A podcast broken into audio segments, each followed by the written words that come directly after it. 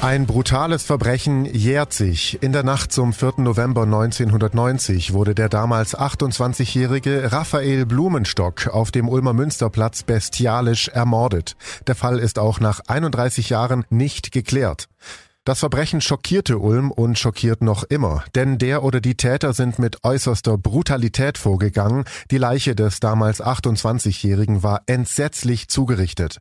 Eine Gedenktafel auf dem Ulmer Münsterplatz erinnert an den jungen Musikstudenten. Leider zerfällt diese zusehends. In einem offenen Brief an die Stadt haben schon letztes Jahr mehrere Gruppen ein neues Mahnmal gefordert, bisher ohne Reaktion. Wir haben dazu bei der Stadt Ulm nochmals nachgefragt. Eine Antwort dazu steht noch aus.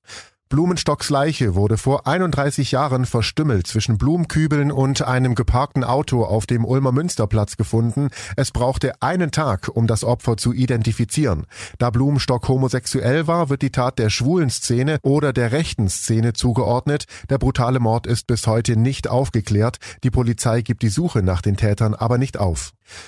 Um Raphael Blumstock zu gedenken und auf ihn aufmerksam zu machen, wird die Ulmer Gruppe Kollektiv 26 in den nächsten Tagen mit einem medialen Projekt, zum Beispiel auf Instagram, historische Bilder, Aussagen von Familien, Freunden und Freundinnen, Zeitzeugen und Zeitzeuginnen und den aktuellen Zustand der Bodenplatte zeigen. Außerdem ruft die Gruppe dazu auf, am 4. November 2021 auch vor Ort auf dem Ulmer Münsterplatz dem Ermordeten zu gedenken. Jährlich finden sich zum Todestag abends um 20 Uhr mehrere Menschen an der der Gedenktafel ein. Ich bin Paolo Percoco, vielen Dank fürs Zuhören. Donau 3 FM, einfach gut informiert.